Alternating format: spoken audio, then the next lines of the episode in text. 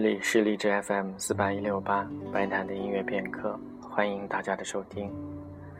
今天要为大家介绍的是德沃夏克一支非常可爱的曲子——小提琴小协奏曲。这部作品是德沃夏克在美国写的最后一部室内乐，创作时间是一八九三年十一月十九日到十二月三日，同时刚好是他的作品编号第一百号。这支曲子当中有非常浓郁的捷克民间音乐的味道，而且它从技术上来说并不是太难，因为这部曲子是德沃夏克写给他的十五岁的女儿以及十岁的孩子。他在给朋友的信当中提到，这是献给他两个孩子的。下面就请大家一起来听一下这部小奏鸣曲的第二乐章，也是我最喜欢的一个段落。